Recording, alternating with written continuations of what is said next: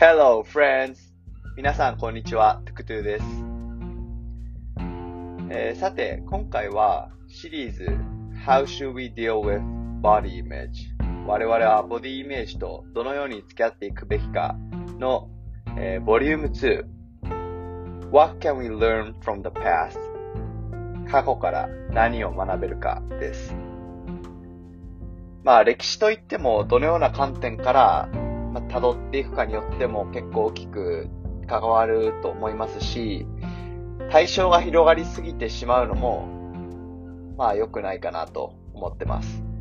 そもそも、あの僕のインプットのキャパシティもそこまでありませんよっていうことで、今回は大きく男性、女性の美意識の観点を、えー、古代及びその大きく移り変わりがあった近現代から、えー、捉えていこうかなというふうに思っております。はい。で、そもそもボディイメージっていう言葉が初めて使われたのは、The Image and Appearance of Body Image という、えー、著書。これが1935年にえー、発行された本なんですけども、ここが初めてだそうです。で、この本、私は読んでいないんですけども、まあ、サマリーを少し、えー、読んだところによりますと、えー、精神分析学的な観点から、えー、マインドと体は別々のものではない、えー、ボディイメージの与える心理学的な影響について、えっ、と、触れている本のようです。まあ、ただもちろん、この言葉がこの本で取り上げられるずっと前から、ボディイメージっていうのは存在していたっていうのはもう明白ですよね。あの、まあ、ずっとこの理想の体、アイディオバーディに対するこのクレーブはずっとあったようです。今日はその本の一部を紹介したいなと思います。じゃまず女性からですね。えっ、ー、と、古代の女性の美意識、ボディイメージについてなんですけども、えー、例えばエジプトとかで行くと、古代エジプトですね。えー、の中で美しいとされていて、いたイメージっていうのは、痩せていて、足が長くて、可能な限り左右対称で肩幅が狭い。という女性のようです。今と意外とあんまり変わらないじゃんって、これを見たときは思ったんですけど、えー、やっぱりそんなことがなくて、地域性及び時代が進むにつれて、えー、かなりボディイメージっていうのは変遷していってます。例えば中国の新王朝の時だと、えー、やっぱり足がとてつもなく小さいっていうのがめっちゃセクシーだったようです。これ日本でもその、いつだったかちょっと覚えてないんですけど、確か転足が流行ったというか、その、強制されていた時代みたいなってありまし、あったと思うんですけど、まあ、この時代から足が小さいことの美徳観念って存在したんだなって思うと、すごい長い歴史ですよね。まあ、こればっかりはよくわかんないですよね。な子供の靴見て可愛いなとは思うんですけど、まあ、それに当然ながら浴場したことはないですし、いまいちよくわからないです。ただそういう美徳観念があるということですね。で、他で、古代で言うとギリシャとかだと、逆にギリシャは男性の身体、ボディイメージのこの理想度が高すぎて、逆に女性のに対するエクスペクテーションみたいのはすごい低かったみたいですね。だからあんまりそういうなんか理想像のところがなんかガチガチで決まってるって感じでもなさそうでした。ただそこからあの、大きく移り変わってはいって、えっ、ー、と、ルネサンス期のイタリアとかだと一転して、豊満な胸、今の時代からすると肥満気味なお腹周りだったりお尻がより美しいとされていたみたいです。確かに美術館とかで見る絵画に登場する女性たちは結構そういう体型が多い気がしますよね。今描かれる、今のそのアーティストとかが描くその体のイメージとはまたちょっと違っていっていたっていうのは、まあ、結構明らかにわかる気がします。で、またかなり時代は飛んで、世界大戦ぐらいまで、えっ、ー、と、一気に時代を進む、進めると、まあ、これはちょっとその、世界全体で見てるっていうよりは、より動きが激しかったアメリカについてなんですけど、まず世界大戦中に女性が働き、あ、まあ男性が戦争に行ってるんで、女性が働かないといけないってことで、その服装とかもより機能性のある服を着るようになったみたいなんですね。で、まあそういう服が、その結構、まあ少しピチッとしていたりしたものだから、ボディラインが美しく見える、いわゆるボンキュッポン的な体型が、この時、あの、美しいよね、という風に認識された、ということです。で、そこから戦後、ハリウッドブームの中で、その、いわゆる大衆に受ける、セックスシンボル的な、このボンキュッポンをさらに進化させた感じの体型、まあ、マリリン・モンローとか、その、代表例だと思うんですけど、が、もてはやされて、まあ、この流れで行くのかなと思いきや、1960年代とかだと、えー、ファッションブームですね。中で、いわゆる超痩せ型のモデルが美しいとされていて、えー、この、なんていうんですかね、ボンキュッポンから一点、すごく痩せた体型がもてはやされたと。ちなみに、拒食症が問題になり始めたっていうのもこの頃みたいです。で、その後は、えー、一転して健康的で筋肉質な体型への回帰があったり、まあ、そうと思いきや、えー、1990年代には再びヘロインチックと呼ばれる、えー、中性的で、その、すごく痩せた体質が、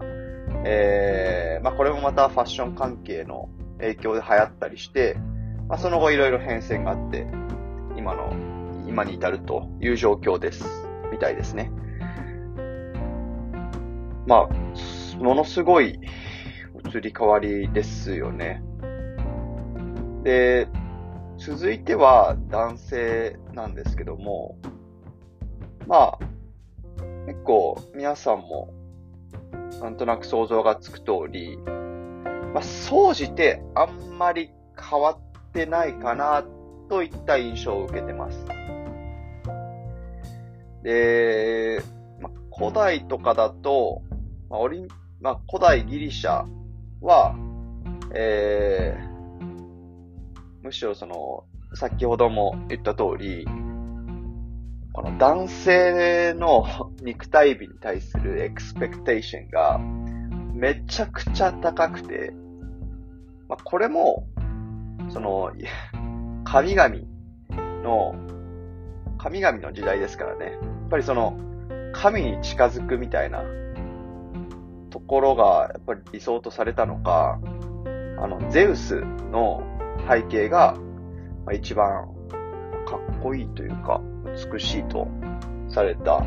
ようです。ただ、まあ、この時、実際その当時の食生活とかだと、到底万人が目指せるものでは、もちろんないので、プロテインもないですしね、BCA もないし、ないので、ま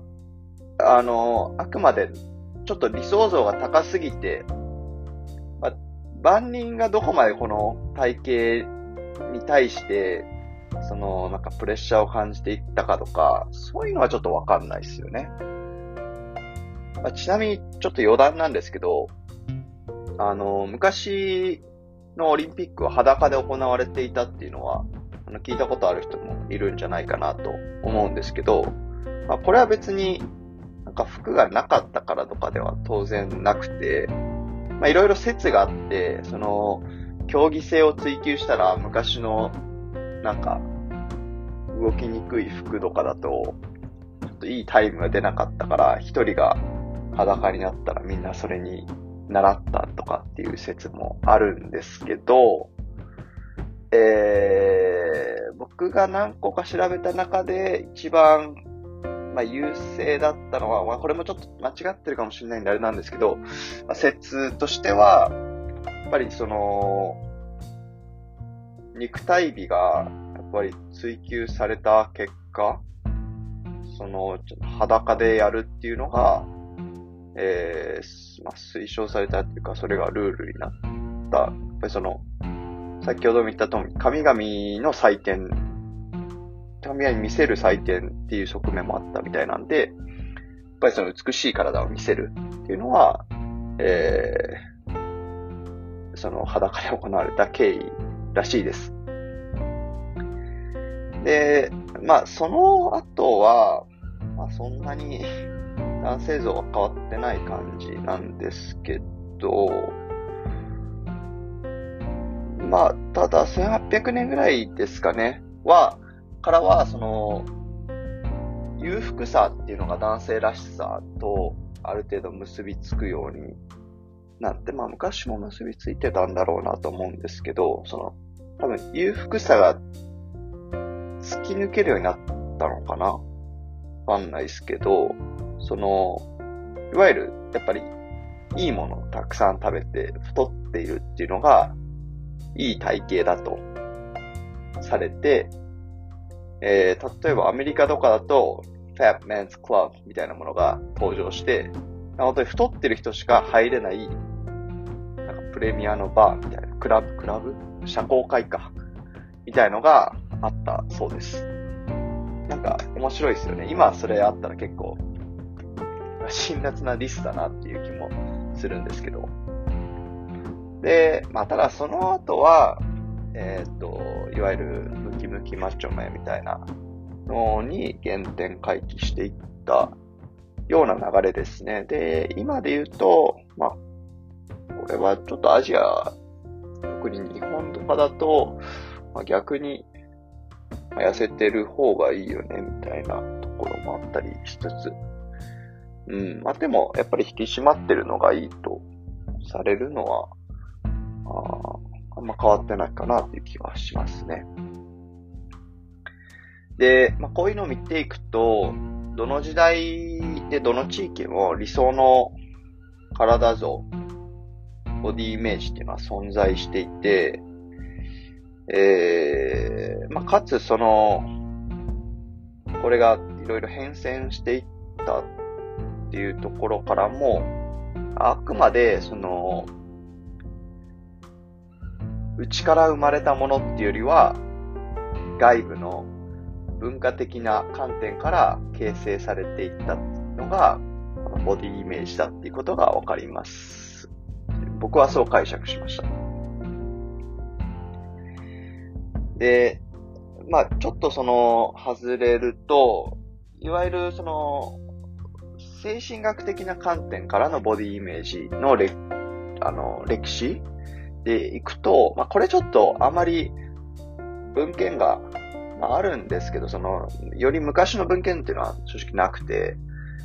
で、実際にその文献で語られ始めたのも1900年ぐらいに入ってからなんですよね。で、まあただ、まあこれは多分、昔も、この体のイメージに対しての、その、精神が、精神的なその悪影響みたいなところはあっったんだろうなとは想像しつつ、まあ、間違いなく、その実際に本に書かれるぐらいなので、その、近現代に入ってからより、えー、このボディイメージと、が精神にもたらす影響っていうのは大きくなったんだろうなっていうふうには思います。で、まあ、こういうその歴史を踏まえると、まあその古代からあった理想のボディ像っていうのもあったっていうのを考えると、このボディイメージの呪縛からは抜け出せないような気がしてしまいますよね。で、まあ、あとは、その、今、これがどんどん、まあ、話題になって、てか問題視されてる理由の一つとして、まあ、これいいことでもあるんですけど、昔よりも、その、頑張れば、ボディをコントロールできちゃうっていうところも寄与してる気がします。だからそのボディイメージに関しては、まあ、科学の発展っていう観点からも話せるんじゃないかなっていう気がしますね。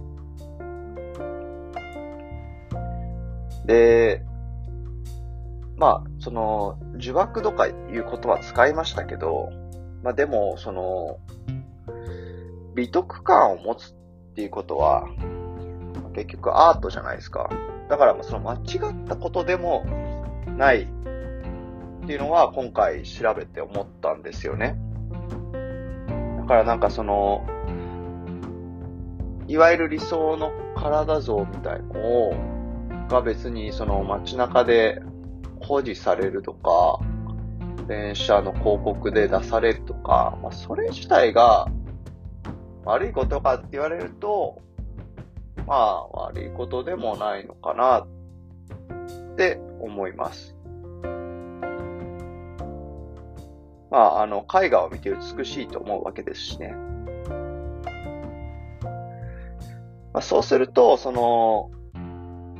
理想像があるっていうと、とは別の、それが存在してしまっている社会的に、それが結構大きな影響をもたらしているっていうのは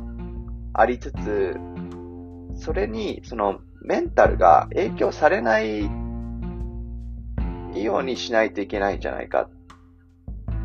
っていうのがやっぱりあると思います。大事だと思います。で、なんですかね、その、僕の個人的な感想で言うと、その科学の発展だったりとか、そのマスメディアだったり、その SNS とか、こういう要素が複合的に絡まり合ってきて、